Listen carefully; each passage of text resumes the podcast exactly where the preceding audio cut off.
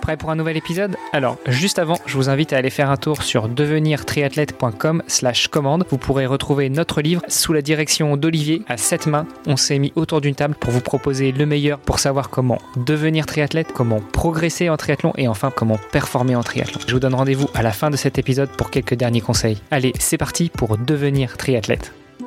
Salut les sportifs, c'est Armano.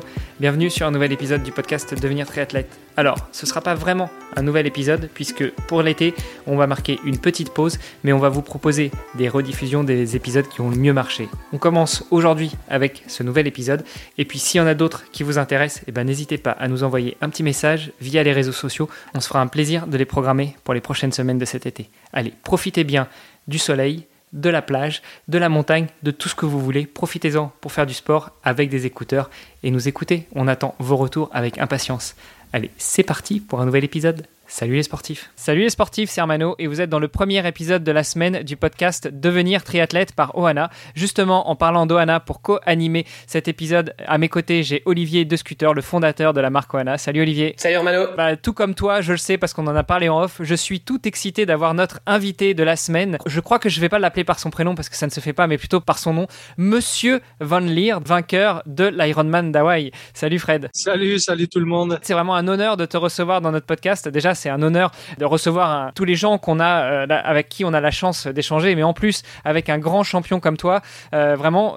Personnellement, moi, je suis euh, extrêmement honoré et, et, tout ému. Tu vois, j'ai un petit peu du mal à m'exprimer.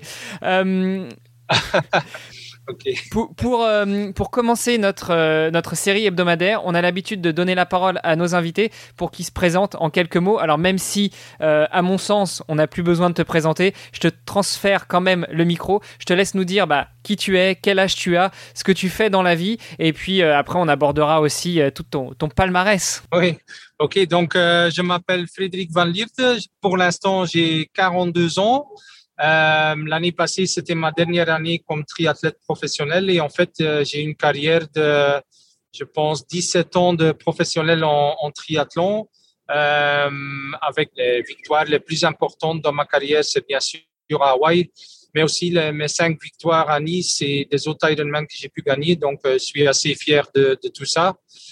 Et après, bon, euh, au niveau familial aussi, je suis, très content d'être marié avec euh, Sophie. On a deux enfants ensemble, Simon et Aaron. Pour l'instant, bon, c'est après ma carrière, je suis en, pleine formation dans l'armée pour euh, devenir en fait professeur de sport dans l'armée. Donc, euh, en bref, c'est un peu, c'est un peu ça ma situation pour l'instant. Euh, tu parles de professionnel du sport dans l'armée. Bah, il y a un cousin de mon épouse qui est justement euh, entraîneur euh, sportif dans l'armée, mais niveau armée de terre en France. Donc j'imagine très bien que quand on est un, un, grand sportif comme toi, ça va être un plaisir d'œuvrer dans cette section-là. Oui, oui, je m'amuse, mais je dois aussi avouer que c'est pas donné en fait, parce que c'est pas parce que tu es bon en triathlon que tu es, que es capable de faire toutes les sortes de sports, tous les sports, tous les challenges qu'ils te donnent dans l'armée. Donc, pour moi aussi, c'est c'est pas facile. Alors peut-être euh, justement si, euh, si tu as cinq minutes pour qu'on parle de ça, enfin, qu'est-ce qu'on demande à un militaire dans la section sport de l'armée? Ça veut dire quoi? Alors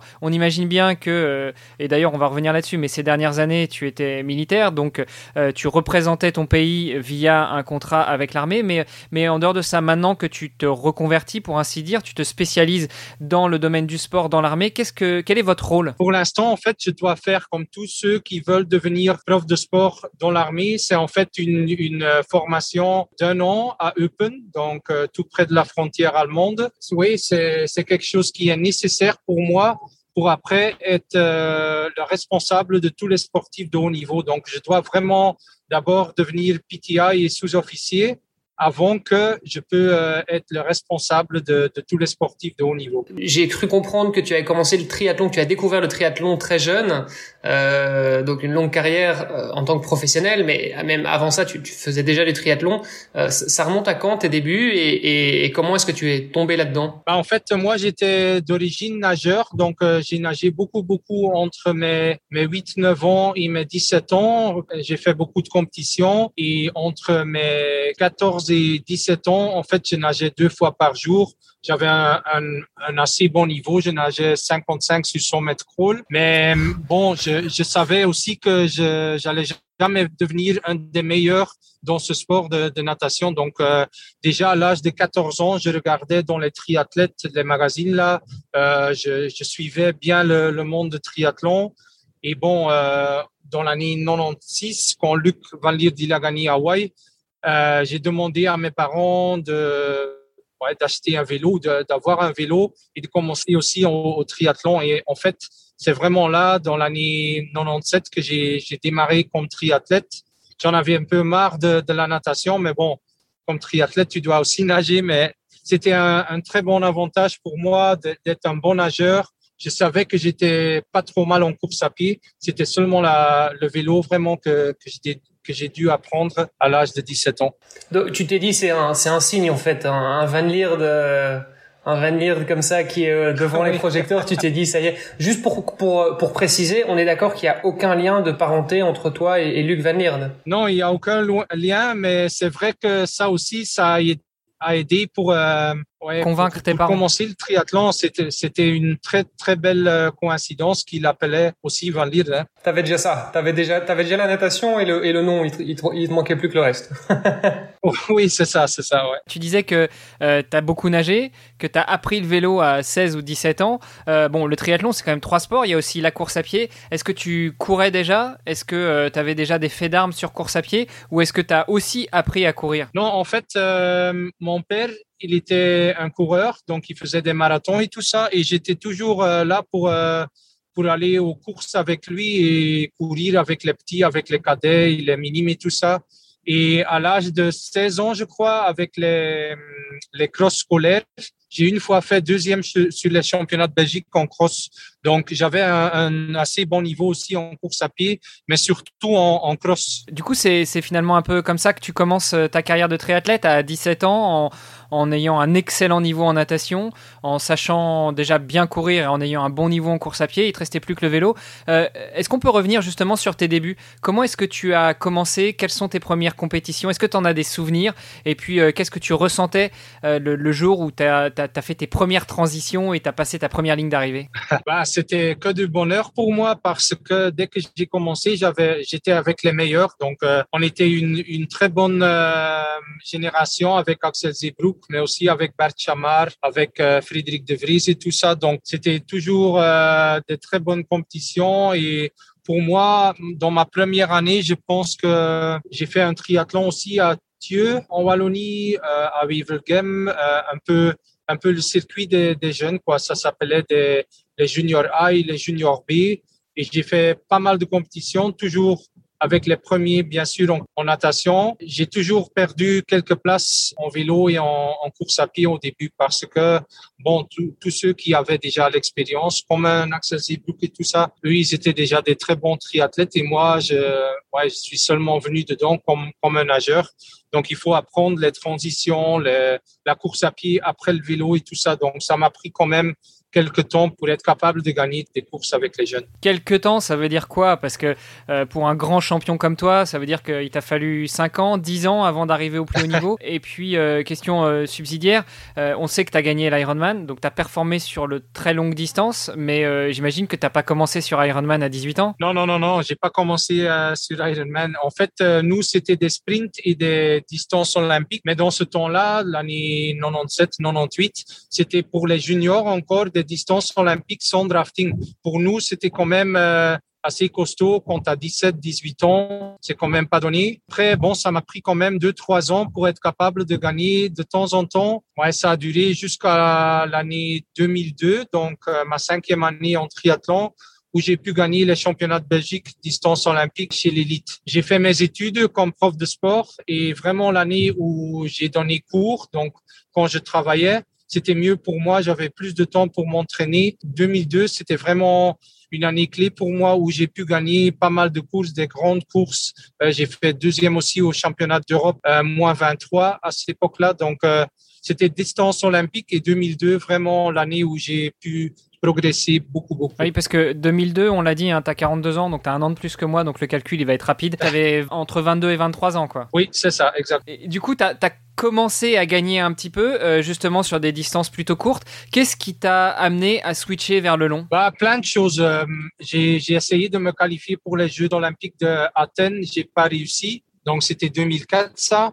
Après 2005, c'était une année où j'ai encore le championnat Belgique et j'ai quand même insisté à, continuer sur la distance olympique. En 2006, je me, je me suis réalisé que j'avais plus de futur là-dedans et j'ai changé de distance. J'ai demandé aussi dans l'armée, euh, avec mon contrat de sportif de haut niveau, si je pouvais changer de distance olympique en premier instant dans, en distance half. Euh, j'ai eu la permission. Ma première année vraiment en half, 2007, j'ai gagné les, les championnats d'Europe en semi-distance à Brascat en Belgique. Donc pour moi, c'était vraiment le signal que j'étais beaucoup mieux sur les distances plus longues que les distances euh, olympiques ou sprint. Donc c'est là vraiment où je me suis réalisé que bon, j'étais mieux quand c'était plus long. Et tout le monde m'avait déjà dit bon, tu es, vraiment quelqu'un pour la distance euh, Ironman ou la distance 70.3, mais quand même faut faut l'essayer il faut attendre quand même un peu, à mon avis, quand, quand tu as 27, 28 ans, tu es plutôt prêt pour attaquer euh,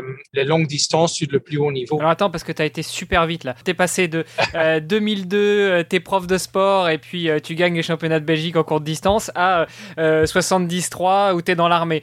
Je voudrais savoir ce qui s'est passé entre tout ça. Déjà, c'est impressionnant de se dire que le grand Fred Van Lierde travaillait aussi en tant que prof de sport. T'as pas toujours été professionnel euh, du triathlon? Ah non, non, non, non. En 2002, 2003 et début de 2004, j'ai travaillé comme prof de sport à une euh, école à Roulers. Mais bon, honnêtement, quand tu donnes cours pendant 22 heures par semaine, tu as encore pas mal de temps pour t'entraîner. Donc pour moi, quand je compare avec ma période d'étudiant, c'était déjà beaucoup plus de temps pour m'entraîner. Donc c'était une grande différence pour moi et ça m'a vraiment aidé en... Je pense qu'en tant que triathlète, on est tous toujours un petit peu jaloux de nos, nos amis euh, triathlètes qui sont profs parce qu'effectivement, ils ont l'occasion de s'entraîner euh, euh, à peu près deux fois plus que nous.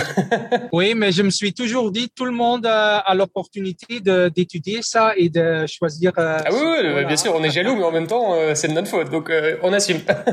voilà, voilà.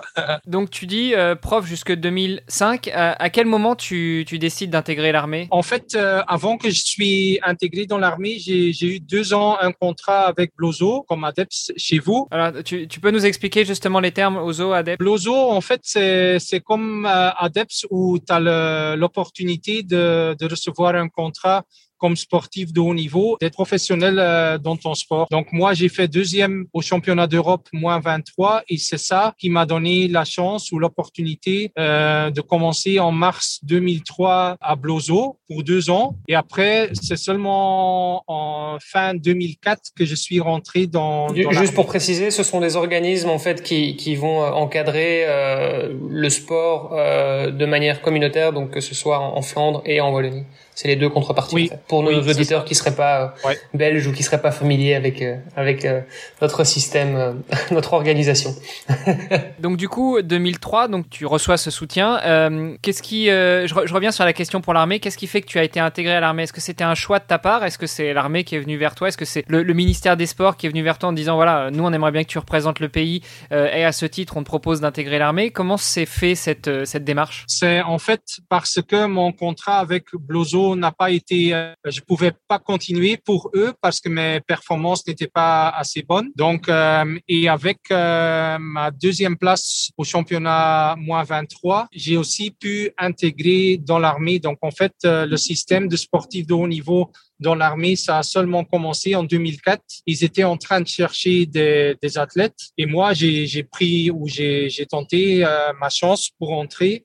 Et encore une fois, avec la deuxième place j'ai aussi pu entrer dans l'armée. Donc, en, fait, euh, cette performance sur les championnats d'Europe m'a offert beaucoup. Euh, depuis, tu es militaire belge. Oui. Tu as quel grade? Pour l'instant, je suis corporal chef. En fait, tout le monde qui entre dans l'armée pour euh, avoir le contrat de sportif de haut niveau, il doit commencer comme ça. Donc, tu peux pas commencer comme sous-officier ou officier. Non, ça, ça n'existe pas. Tu dois commencer en bas, on va dire. De là, tu dois faire ta formation pendant deux mois, comme chaque militaire doit le faire faire et après, tu peux faire ton sport, t'entraîner quand tu veux.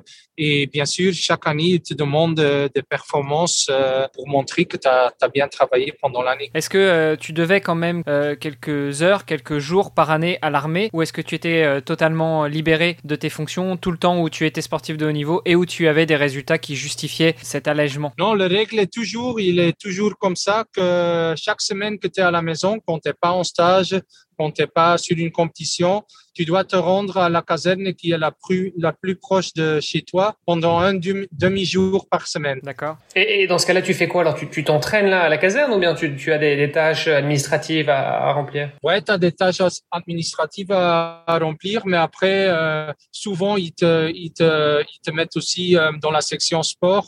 Donc, tu aides un peu le, le prof de sport dans l'armée ou euh, tu fais tes, tes, papiers, tes documents et tout ça. Donc, en fait, c'est pas mal comme, comme système, je trouve. Merci pour toute cette présentation. Donc, on est revenu avec toi hier sur bah, ton passé, quel âge tu as, quand est-ce que tu as découvert le triathlon, comment est-ce que tu as commencé à performer, et puis très rapidement sur tes débuts en longue distance. Tu nous as dit que tu avais commencé par euh, le Alpha Ironman, le 70.3, le 70.3. À quel moment, justement, après ta victoire au championnat d'Europe en Alpha Ironman, tu te décides déjà à devenir pro et ensuite à devenir pro dans le circuit Ironman, donc sur du très longue distance? Ben, en fait, comme j'ai dit, euh, j'ai pris mes premiers pas dans la longue distance euh, sur la distance euh, 70.3. Ben, honnêtement, j'avais un peu peur de la distance euh, Ironman, donc je me suis dit, 2007, c'était une année euh, de transition pour seulement en 2008 essayer ou tenter mon premier full distance. Donc en fait,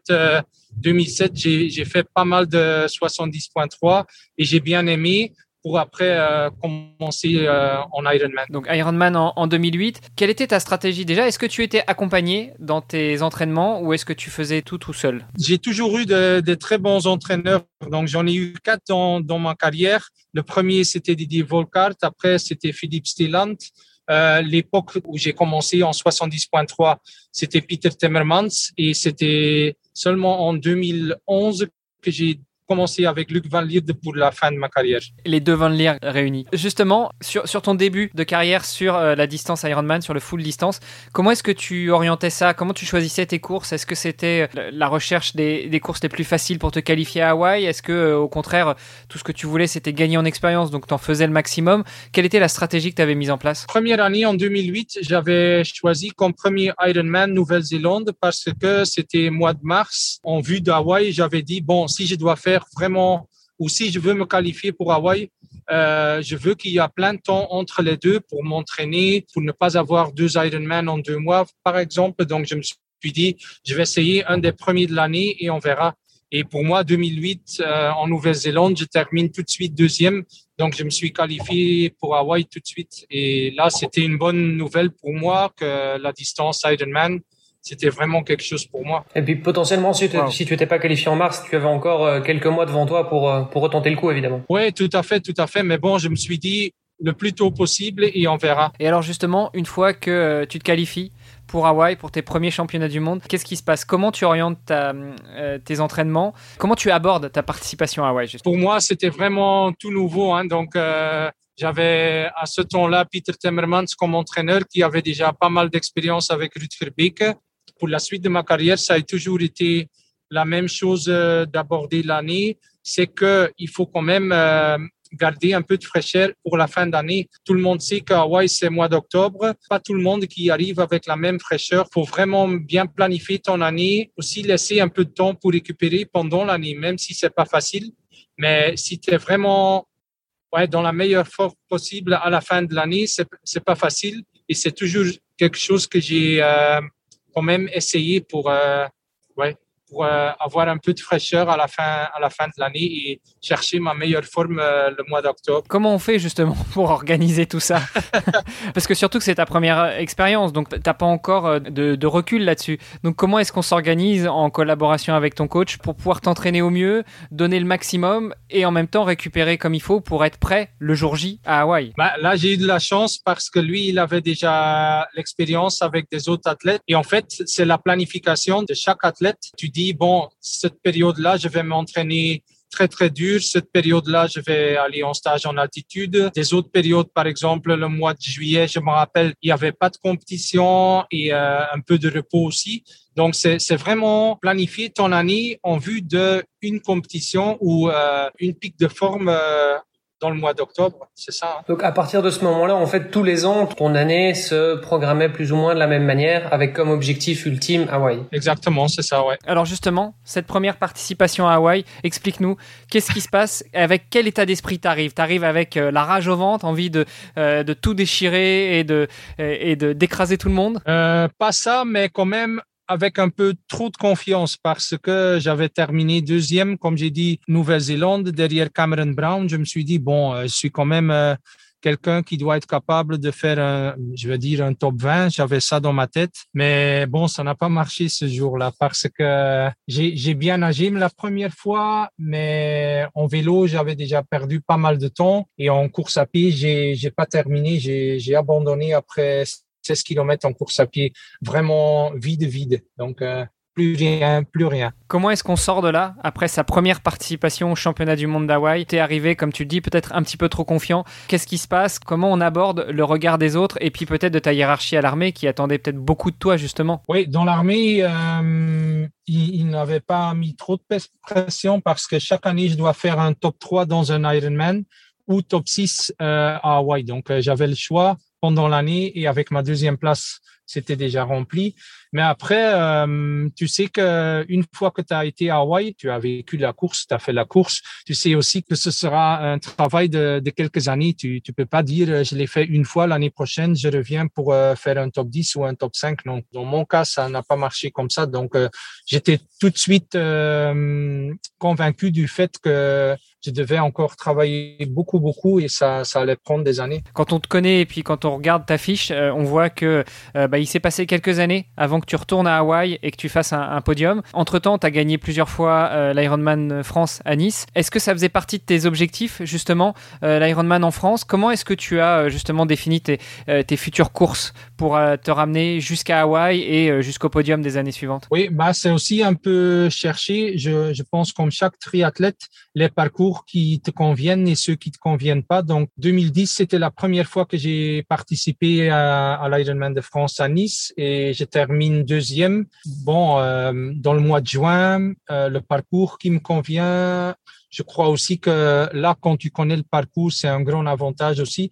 Donc, en fait, pour moi, c'était la découverte de ma course ou de la course qui me convenait le mieux. C'est la raison pour laquelle euh, que je suis revenu plusieurs fois à Nice parce que c'était vraiment ma course euh, préférée. C'était quoi qui te plaisait tant le, le dénivelé, j'imagine, à vélo? Oui, et aussi... Il y avait d'autres choses? Oui, une course honnête, euh, justement parce qu'il y avait ce profil-là. Quand tu regardes les courses qui sont sur des parcours plats, tu as souvent euh, des groupes qui se forment et tout ça. Et à Nice, il y a, il y a jamais des groupes. C'est tout le monde doit pousser les pédales parce que ça monte, ça descend, tout ça. Donc, euh, en fait, je l'ai toujours trouvé dur, mais très, très honnête aussi. Combien de fois tu gagnes à Nice Cinq. Cinq fois à Nice, et puis tu fais deuxième, troisième en 2019, c'est ça? Euh, J'ai fait troisième en 2019, euh, deuxième en 2010, et j'ai encore une, une, fois fait quatrième aussi en 2016. Donc, euh, j'ai neuf participations là-bas. C'est vraiment devenu ta course de prédilection alors? Oui, tout à fait, ouais, ouais, ouais. Et, et ils l'ont pas encore renommé euh, Ironman France 20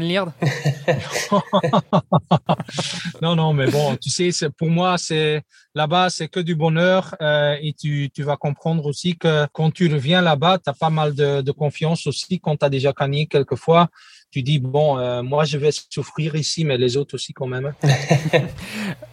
oui, surtout que Nice, effectivement, tu rappelais quand on connaît déjà le parcours est un peu vallonné, puis souvent il y a la chaleur qui joue aussi. donc, et bref, on voulait revenir avec toi, euh, avec Olivier, sur justement les, les, moments forts de ta carrière. Est-ce qu'il y a des éléments qui te reviennent euh, en tête sur ces, ces 17 dernières années en tant que professionnel sur le circuit Ironman, comme ça, sans trop y réfléchir? Qu'est-ce qui revient pour toi? Oh, plein de choses. C'est vraiment quand tu as fait tellement de courses et tellement d'années. Euh, ouais, j'ai des très bons souvenirs.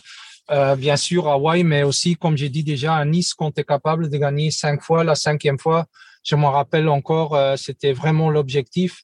Mais tout le monde pense toujours que ben, quand tu as gagné quatre fois, dans mon cas, c'est facile de gagner la cinquième, mais c'est c'est pas facile du tout. Hein. C'est, ça devient de plus en plus dur et tout le monde attend toi, mais faut quand même ouais, faire la performance le jour J. Donc vraiment, quand tu réussis de, de le faire la cinquième fois, ça m'a ouais, ça me donne des frissons encore. Hein. Waouh ouais, je, te rassure, ça nous donne des frissons aussi, hein, d'imaginer ça et puis euh, de t'avoir à l'autre bout du micro. Super. Olivier, est-ce que tu avais quelques questions pour, euh, pour Fred, pour euh, en finir un petit peu sur, sur la partie carrière avant d'aborder l'épisode de demain? Oui, alors moi j'aimerais quand même qu'on revienne peut-être sur bah, tout simplement l'année 2013, sur Hawaï, ah sur Hawaï 2013. Olivier en a parlé hier. Il faut qu'on revienne avec toi sur euh, la suite de ta carrière et notamment cette année 2013. Comment est-ce que tu te qualifies pour Hawaï et dans quelles conditions tu arrives J'imagine avec les dents longues et prêt à tout déchirer? Pour moi, euh, l'année avant, en 2012, j'avais fait troisième et c'est seulement là que j'ai vraiment commencé à croire que je pouvais gagner un an. Donc, euh, pour moi, 2012, ça a vraiment été important pour euh, l'année 2013. Comme j'avais fait troisième, c'était pas trop difficile pour me qualifier. Je devais juste euh, finir mais j'avais quand même gagné à Nice en 2013 en juin. Donc là, c'était ma qualification pour l'Ironman d'Hawaï en 2013. Et bon, quand je suis arrivé à Hawaï, j'étais pas trop avec euh, ou dans les favoris parce que l'année avant, il y avait Pete Jacobs qui avait gagné. Euh, il y avait Rylert qui fait deuxième, mais il y avait aussi euh, Greg Alexander qui participait encore une fois. Euh, il y avait aussi Tim O'Donnell des Américains. Donc, vous voyez, je n'étais pas trop avec les favoris avant la course, même si j'avais fait troisième l'année avant. Donc, j'aime bien cette situation de underdog, moi. Parce que du coup, pour revenir à 2012, tu as fait troisième et tu es arrivé à combien de temps d'intervalle euh, du, du, premier? Euh, oh, Je me rappelle plus, mais c'était je sais pas, 4, 5, peut-être 6 minutes, c'est ça, ouais. Vous voyez, à Hawaï, c'est pas trop important non plus les différences entre ouais, les premiers et tout ça. Dans ce temps-là, il y avait encore les écarts de, de, quelques minutes quand même. Cet écart qui finalement est pas, est, bon, pas énorme non plus, qui te fait dire, bon, finalement, euh, je peux, je peux gagner ces minutes-là euh, si je m'entraîne encore un peu plus, quoi. Oui, un peu plus et peut-être avec l'expérience que j'avais déjà parce que quand j'avais fait troisième, je me suis battu pour la deuxième place avec euh, Rylert. J'ai perdu euh, seulement de, quelques secondes quoi sur le sur le deuxième. Donc euh, en fait une expérience de, jouer ou de se battre pour le podium à Hawaï, ça t'aide vraiment pour le futur. Hein. Donc ton année 2013, préparation assidue pour aller à Hawaï en tant que challenger, mais justement pas favori. Justement dans cette position du du non favori, comment est-ce que tu abordes la course? J'imagine que tu sors très bien de l'eau, confiant. Comment t'attaques le vélo? Comment t'attaques la course à pied? Euh, La natation, j'ai tout de suite euh, senti que j'avais un très bon jour parce que je me suis mis, je sais pas, cinquième, quatrième dans, dans les pieds des premiers et j'ai suivi tout le long du parcours. Je sors quatrième de l'eau. Et ma transition n'était pas top quoi, mais bon, j'étais dans le groupe de tête. Je sais plus si on était 16 ou 18, quelque chose comme ça. Mais je dois avouer que dans les premiers 30 kilomètres, j'ai presque pas pu suivre parce que le, rythme ou la vitesse au début, c'est tellement vite là-bas. Donc, euh, que j'ai vraiment eu dur pour suivre. Et le plus que les kilomètres suivaient, le mieux que j'étais, quoi. Donc, euh, au kilomètre 80, euh, kilomètre 90, quand tu dois faire le demi-tour, Là, j'étais déjà, je crois, en cinquième, sixième position. Et bon, j'ai jamais eu des, moments faibles en, vélo. Donc, euh, j'étais même allez, en train de contrôler les choses. Je, me suis dit, je suis bien là quatrième, cinquième et les premiers qui étaient des, très bons rouleurs comme un Starikovic et comme un Kinle étaient quelques minutes devant moi, mais rien de grave quoi. Donc j'étais assez confiant. Euh, ah, tu, veux dire que en fait le grand Frédéric Van Lierde est un diesel. Il te fallait un petit peu de temps pour te mettre en route sur le vélo, c'est ça? Fallait chauffer oui, le moteur. oui, tout à fait, tout à fait. Mais euh, c'est peut-être euh, bon signe après, mais à ce moment-là, j'ai paniqué quand même un tout petit peu parce que je me suis dit bon, euh, si tout le monde roule si vite euh, pendant toute la journée, je vais pas pu suivre. Donc, euh, heureusement qu'ils ont pas roulé pendant 180 km comme ça, non? ok, donc le rythme a quand même baissé un petit peu. Oui, ou moi j'ai vraiment dû, j'ai eu besoin de temps pour trouver mon rythme. Je vais pas dire qu'ils ont pas rouler fort, mais c'est tellement agressif au début, tout le monde veut sa place et tu vois, donc euh, ça, ça, ouais, ça change un peu de, du rythme au début quand même. Donc là, tu es sur le vélo. Euh, Hawaï, c'est un parcours qu'on connaît, c'est un parcours qui évolue pas énormément. Donc euh, c'était ta troisième participation à Hawaï. Non, Comment non, non. abordais justement le vélo? C'était déjà ma sixième. Hein, donc euh, l'année que j'ai gagné, c'était ma sixième participation.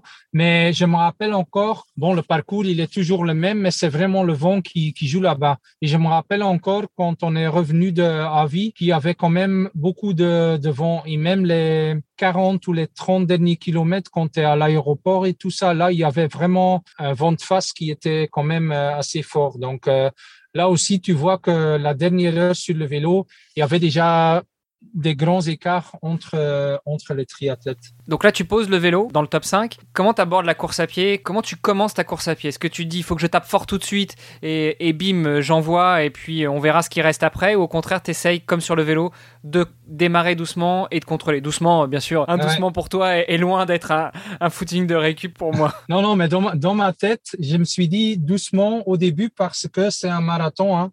Et là, c'est aussi mon expérience qui m'a aidé parce qu'au début, bon, il y avait Starikovic qui n'est pas un très bon coureur. Je l'avais après, je sais pas, 8 ou 9 kilomètres. J'étais déjà en troisième position. Quand je suis commencé en quatrième. Hein. Donc, il y avait encore Kinle devant moi et euh, euh, l'Australien Luke McKenzie qui était en tête. Donc, Luke McKenzie, lui, il courait un peu comme moi jusqu'au semi-marathon j'ai pu prendre euh, après 25 km, mais Luke McKenzie, ça a duré jusqu'au 32e kilomètre avant que je l'ai pris. Donc, c'est seulement dans l'Energy Lab que j'étais en première position.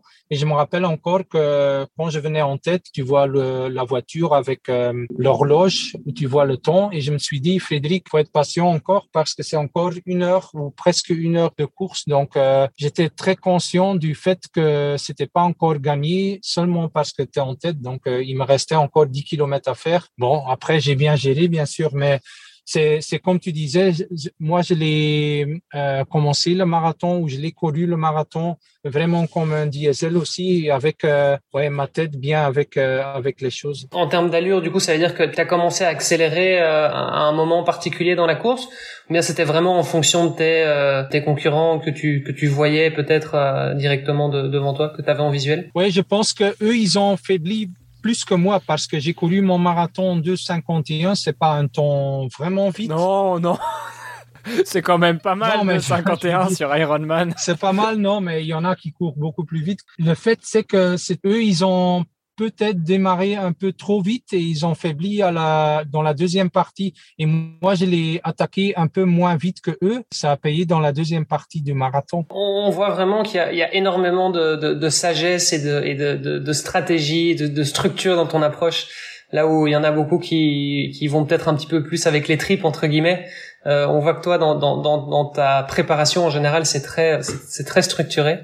C'est, quelque chose que, que toi tu as toujours euh, appliqué dans ta dans, dans ta carrière parce que c'est ça fait partie véritablement de ta personnalité ou est-ce que c'est quelque chose qui euh, qui t'était à chaque fois euh, conseillé parce que tu étais simplement bien entouré? Je pense que c'est un peu les, les choses ensemble. Hein. C'est comme je suis, j'aime bien planifier tout ça et structurer, mais j'ai aussi eu la chance d'avoir des gens autour de moi qui ont fait pareil. Et après, je trouve aussi, à mon avis, c'est la seule manière de le faire, de, de, bien planifier les choses. Quand tu gagnes des courses comme ça, ça vient pas tout seul ou ça vient pas par hasard. C'est vraiment, euh, quand tu regardes maintenant, ceux qui gagnent, c'est aussi des, des, gens qui réfléchissent bien, qui s'entraînent bien, structurés, et ça vient pas comme ça, tu vois. Donc, euh, c'est vraiment nécessaire, à mon avis, de, de travailler comme ça. Ben, c'est comme ça que, pour moi, en, en, tout cas, ça a marché. Et énormément de patience aussi, parce que tu, tu disais, euh, j'ai fait mon point participation à Hawaï, et je me suis rendu compte qu'en fait, euh, j'allais avoir, ça allait être un projet de, de plusieurs années, etc. Donc, euh, enfin, c'était vraiment un projet de, un projet de vie, quoi. Oui, tout à fait. Et après, comme athlète, j'étais toujours quelqu'un aussi il faut rêver bien sûr, mais après il faut rester réaliste aussi et euh, faut pas raconter des blagues non plus. Euh, une fois que tu es là, faut pas mentir à toi-même et te dire bon l'année prochaine je reviens pour gagner. Non, c'est faut être réaliste et avoir un plan et euh, travailler pour et quand tu as ça dans la tête et tu abordes tes entraînements, tes, tes stages et tout ça, j'ai toujours eu dans ma tête, oui, je le fais pour ça, je le fais pour ça. Et c'était vraiment ça aussi qui m'a motivé pendant les entraînements durs, euh, d'avoir mon plan, d'avoir ma structure et tout ça. Donc, ça m'a aidé aussi de travailler comme ça. Donc là, on est en 2013 la consécration, tu deviens champion du monde d'Ironman à Hawaï, le Graal de tout triathlète, surtout que tu disais que tu voulais être triathlète depuis gamin. Euh, excuse-moi Renaud, mais au moment où tu, euh, avant, avant de franchir la ligne, en fait, à quel moment tu te dis ça y est, c'est bon, j'ai gagné? C'est au moment de franchir la ligne ou bien euh, quelques minutes avant, tu te rends compte qu'en fait, c'est bon, je sais pas, peut-être combien de kilomètres, enfin, à, quel moment tu te dis ça y est, c'est bon, je suis champion du monde? Une fois que je l'avais passé déjà, j'avais dans ma tête, normalement, si rien se passe, je gagne. Mais c'est seulement quand je suis descendu de, de Palani, donc ça veut dire à 2 miles, donc 3,5 euh, km de l'arrivée, que j'étais vraiment sûr parce que j'avais déjà plus de deux minutes d'avance. Euh, je sentais mes, mes, jambes, je, je, je, sentais mon corps. J'ai dit, bon, là, ça y est. Donc, euh, j'ai vraiment pu euh, ouais, fêter un peu ou euh, dans ma tête aussi plein de choses qui sont passées. De... C'était, c'était vraiment un mix de tout parce que je me rappelle encore que tu penses à des gens qui ont cru en toi et qui t'ont supporté pendant toutes les années, mais tu penses aussi au moment qu'il y avait des gens qui t'ont dit, bon, ça, ça va pas marcher pour toi ou tu vois. Donc, un, un mix, un grand mix de, de penser, mais après, quand tu quand es là à la ligne d'arrivée, tu vois ouais, tous les gens qui sont là pour toi, c'est magnifique. Hein, c'est une des, des, meilleures expériences de ma vie, bien sûr. Alors, je suis pas monté jusqu'à l'Ironman parce que j'ai dû faire face à des problèmes de santé, mais, mais je suis monté aux, trois quarts en termes de distance. Mon rêve, ça a justement toujours été d'aller à Hawaï en amateur. Hein. Oui. euh, et, euh, et, et, la première fois que j'ai fini mon, euh, mon longue distance, c'était championnat du monde euh, groupe d'âge à Lorient en France. J'avais beau être euh, très mal classé, juste avant de passer la ligne, je sentais qu'il y avait beaucoup d'émotions, beaucoup de larmes qui remontaient justement aussi par rapport à ce que tu disais, tous les gens qui ont cru en toi, mais aussi ceux qui t'ont dit c'est une folie, tu n'y arriveras jamais. Là, quand tu es à, à, deux miles de l'arrivée, tu sens que c'est bon, tu vas y arriver.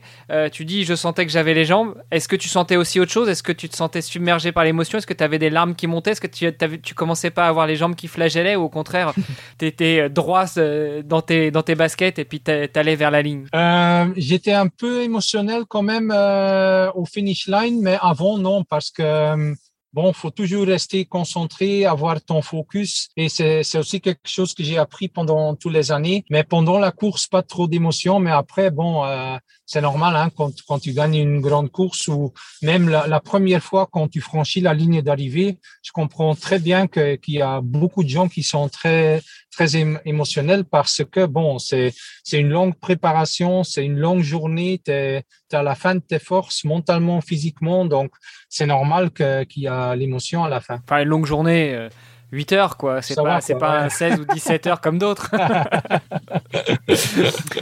Alors justement, tu passes la ligne. Qu'est-ce qui se passe à ce moment-là? Est-ce que tu te dis, je reviens l'année prochaine et je refais la même, ou est-ce que tu te dis, bon bah voilà, j'ai atteint le graal de tout triathlète, j'étais à Hawaï, en plus j'ai gagné. Euh, maintenant, euh, je commence à mettre un petit peu la pédale douce et à y aller doucement. Ah non, euh, la première chose qui m'est venue dans ma tête, c'était, j'avais 34 ans. Je me suis dit, je vais en profiter le max possible dans une bonne hein, je veux dire, mais allez, c'est, vraiment à cet âge-là, tu n'as plus 18 ans, hein, donc tu as 34 ans. Euh, j'étais très conscient du fait que j'avais gagné la plus grande course euh, en triathlon, donc j'ai bien profité de, de, tout ça.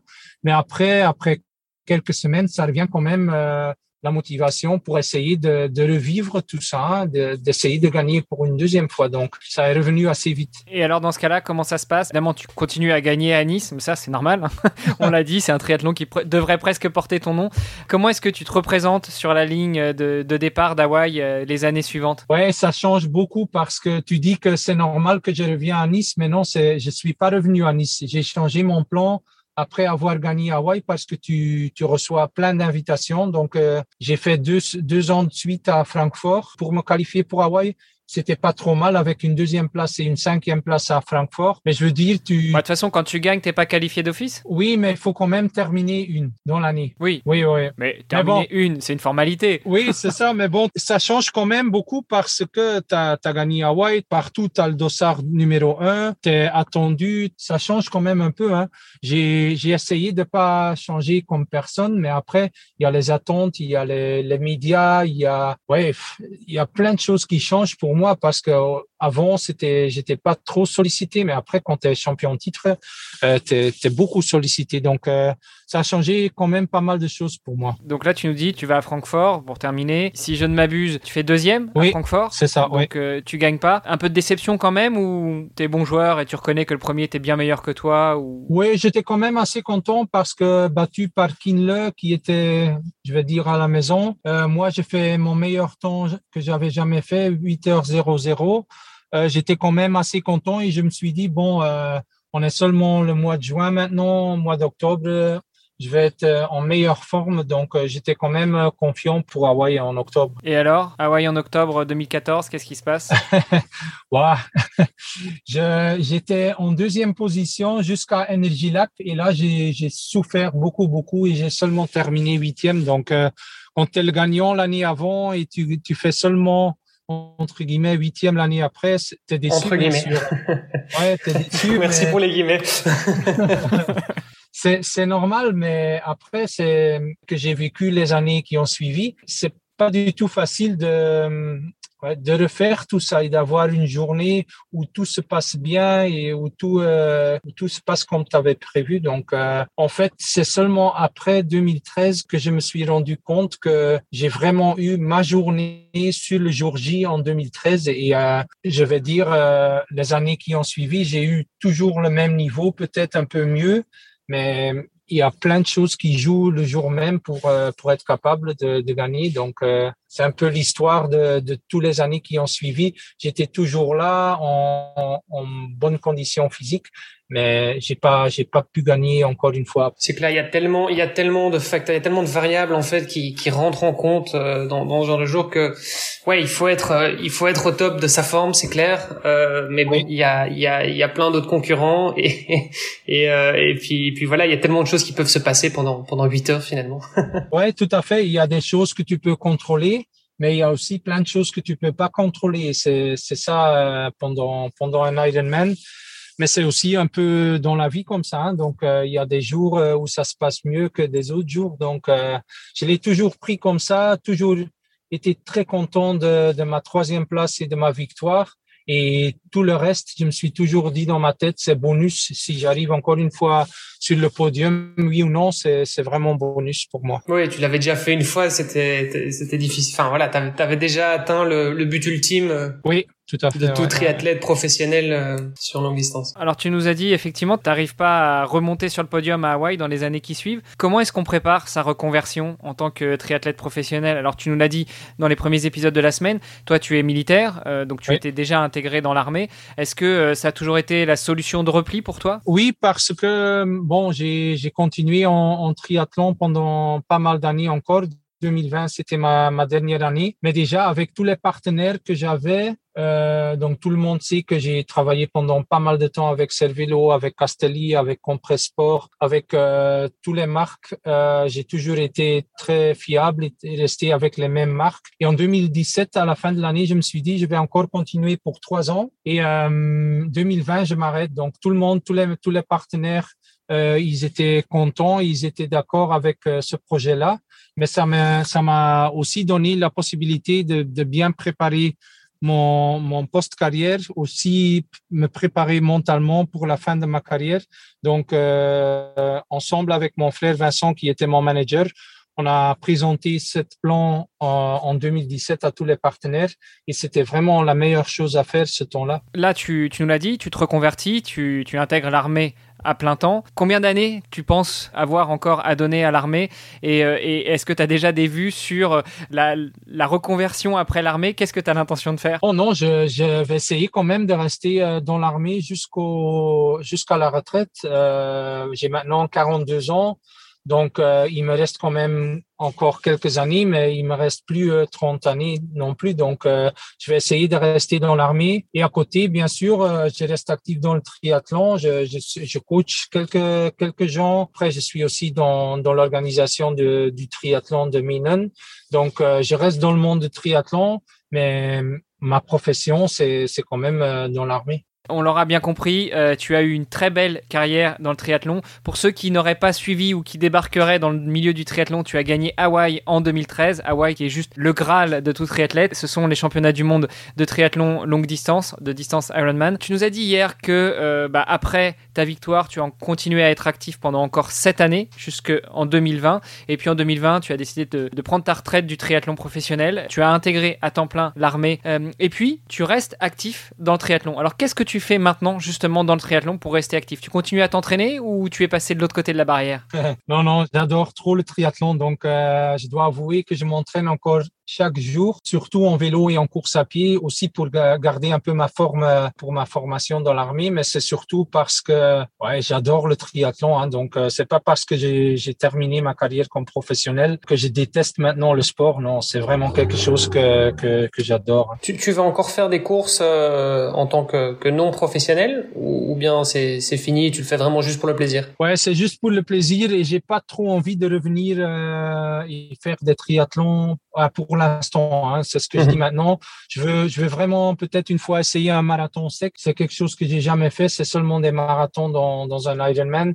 Donc peut-être des, autres euh, objectifs ou des autres euh, challenges. Mais bon, avec l'année euh, ou l'année et demie de, de Covid qui est passé, j'ai pas encore eu trop de, de possibilités, donc peut-être c'est quelque chose pour 2022. Euh, Je note Olivier que tu n'as pas demandé à Fred s'il voulait refaire des triathlons en amateur, hein, parce que forcément pour Fred on parle plus d'amateur, on parle de non professionnel. Attention.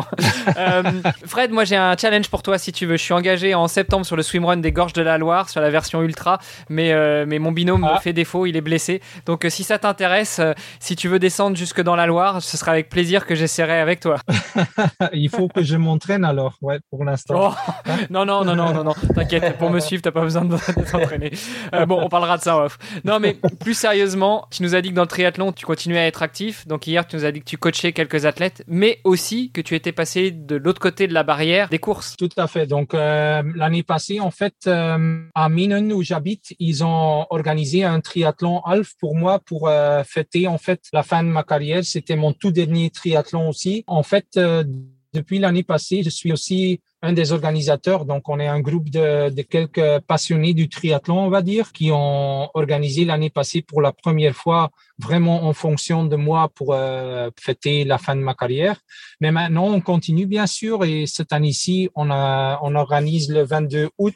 De suite, on a pris euh, ouais le challenge d'organiser aussi les championnats de Belgique euh, semi-distance. Donc euh, le 22 août à Minen, c'est les championnats de Belgique semi-distance. Je regardais un petit peu, c'est le triathlon s'appelle Decospan, c'est votre sponsor principal? Oui, c'est ça. Decospan, c'est en fait une grande entreprise euh, à Minen et en fait ils, sont dans le les sols en, parquet, tout ça. Donc euh, c'est vraiment une, grande euh, entreprise qui nous soutient pendant cinq ans maintenant. Donc on a un contrat pour cinq ans de suite. Donc ça veut vraiment dire qu'ils aiment ce, qu'on organise et qu'ils sont ouais, à 100% derrière nous. On a vu quelques images bah, de l'édition précédente en, en 2020 euh, qui était en fait ta toute dernière course en tant que pro, c'est ça? Oui, tout à fait, c'est ça, ouais. Et, et alors, euh, comment ça s'est passé euh, d'organiser un, un, triathlon en, en, 2020 Parce que entre deux confinements, bon, c'était pas facile. comment comment ça s'est passé niveau euh, taux de participants, tout ça? Vous aviez pas eu un peu peur de, de, de, devoir annuler en dernière minute Oui, on a eu beaucoup de peur, mais bon, je, je dois avouer aussi que c'était le, le 13 septembre, donc on a eu pas mal de chance. C'était vraiment ces quelques semaines où c'était possible d'organiser qu'on qu'on avait prévu d'organiser nous. Et après, euh, je me rappelle encore, comme je suis toujours au club des Sables d'Olonne, c'était une semaine après le 70.3 au Sables d'Olonne. Eux aussi, ils étaient les seuls à organiser l'année passée, donc euh, c'était vraiment parce que dans cette semaine-là, c'était possible d'organiser un triathlon. Pour ta retraite de triathlète professionnel, tu as presque fait un Ironman, mais à deux semaines d'écart. Oui, c'est ça. J'ai fait seulement deux courses l'année passée et l'une semaine après l'autre, c'est ça. Tu as déjà eu la chance de pouvoir faire deux courses parce que je pense qu'il y, y, a très peu de triathlètes qui peuvent dire euh, pareil en 2020. tout à fait, tout à fait, ouais. Bon, rassure-nous, tu as quand même gagné les deux courses. Euh, non. Au Stable d'Olonne, j'ai fait neuvième avec le niveau qui était assez relevé que j'étais quand même assez content. Et à Minen, bon, j'ai gagné, mais je dois être euh, on est aussi normalement quand, la course se déroule comme une vraie course, je termine troisième parce que bon, euh, en natation, je sors en tête euh, ou pas en tête, en, deuxième position avec Peter Emmerich. On fait toute la course ensemble euh, en tête. Lui, en course à pied, il reste avec moi parce qu'il dit bon, si je reste avec toi en tête, tu peux gagner. Mais après, il y avait aussi Bart Arnouts qui était là, donc lui, il était troisième. Il me rejoint donc après 17 Et eux, tous les deux, Peter Himmerich et Bart Arnouts, ils ont décidé, bon, on va laisser gagner Fred parce que c'est vraiment la dernière course de sa carrière. Donc, euh, et j'ai vraiment apprécié cette geste-là parce que moi, j'ai franchi la ligne d'arrivée en premier et on voit sur les photos Bart Arnouts et Peter Emmerich juste derrière moi en, forme d'hommage à moi qui, qui ont fait tout ça. Donc, euh, c'était vraiment le, ouais, la fin idéale, on va dire, euh, pour moi. Très beau geste. Ouais, ouais, c'est magnifique. Oui, C'est magnifique. Et, et, du coup, qu'est-ce que ça veut dire pour toi d'être organisateur de, de, cette course cette année? Qu'est-ce que ça représente euh, comme engagement personnel? Et puis comme temps euh, Qu'est-ce que tu fais dans l'organisation? Bah, Je dois avouer que après toutes ces années comme euh, athlète pro, tu te rends pas compte de tout ce qui se passe euh, derrière parce que c'est vraiment impressionnant toutes les choses que tu dois prendre en compte, toute l'organisation. Pour nous, ça nous prend une année de, de réunions, de contacts. C'est vraiment beaucoup, beaucoup de boulot. Et moi, en fait, je m'occupe quand même un peu des partenariats parce que je connais pas mal de gens dans, dans le monde du triathlon. Euh, au niveau local aussi, avec euh, le bourgmestre, par exemple, avec la police, avec tout ça. Donc, il y a, il y a plein de choses à, faire et plein de choses à organiser. Et c'est ça qui est vraiment pour moi euh, un plaisir de faire maintenant parce que j'avoue que c'est vraiment quelque chose que j'aime et c'est aussi un travail de, de, long souffle. Et alors, est-ce que tu peux nous, en nous, nous, parler un petit peu plus de la, de la, course en tant que telle? Donc, bon, on sait que c'est un, un, semi. Euh, oui. Le parcours a l'air plutôt roulant. Tu peux nous en dire un petit peu plus comment ça fonctionne Où est-ce qu'on nage euh, et tout ça? Oui, on nage euh, dans la Lys. C'est la rivière qui en fait euh, est à Menam et qui est aussi la frontière avec la France. Donc on fait un aller-retour, 950 mètres d'aller, 950 mètres de, retour. On passe la frontière ou pas? Non, on passe pas la frontière. on, reste en Belgique. En fait, après on a trois boucles de 30 km qui sont en fait sur le parcours de Gond-Wevelgem. Je sais pas si tout le monde connaît le parcours de Gond-Wevelgem, mais à la fin, tu as les grandes routes euh, qui sont quand même un peu vallonnées. Et hum, c'est sur cette route-là que qu'on organise aussi notre triathlon. Donc, euh, c'est trois fois 30 kilomètres, mais c'est un parcours très, très roulant parce que Peter Himmerich et moi, l'année passée, on avait une moyenne de 44. C'est pas un parcours euh, long, on va dire. C'est vraiment très, très vite. Et après, le, le semi-marathon, c'est deux boucles de 10 et demi, bien sûr. À chaque boucle, on passe dans, dans l'usine de, de Decospan. Donc, c'est vraiment quelque chose qui est aussi euh, magique. Tu cours pendant un kilomètre dans la grande usine de Decospan, qui est quand même euh, quelque chose d'attraction qu'on a dans, dans, notre triathlon. Donc un triathlon pour faire euh, pour faire des temps records en tout cas. Oui oui, oui tout à pour fait. Ceux que ça intéresse. oui oui, c'est c'est 3h40 pour nous donc euh, même pour les pros, c'est déjà assez vite. Hein. Et alors justement, s'il y en a qui veulent euh, venir se tenter sur, euh, sur cette épreuve, où est-ce qu'on retrouve des informations euh, Jusqu'à quand les inscriptions sont-elles ouvertes? Et puis peut-être qu'on aura une petite surprise pour nos auditeurs les plus fidèles. oui, donc il y a toutes les infos sur euh, decospantriathlonminen.be, donc www.decospantriathlon.be. Attention, triathlon en flamand, c'est sans H. Et, et là, tout le monde trouve les infos. On est aussi euh, sur les réseaux sociaux, sur Facebook, sur Instagram, sur Twitter avec notre compte. Bon, euh, je crois que tout le monde a l'opportunité de s'inscrire jusqu'au 1er août. Ça, c'est important. Et après, je pense que pour l'instant, on est déjà 450 engagés. Donc, euh, faut pas attendre trop long non plus pour, euh, pour s'inscrire si vous êtes intéressé, bien sûr. Il y a, il y a combien de participants au total? Ben, on ne sait pas encore, mais c'est clair que. Il y a un moment, il faudra limiter.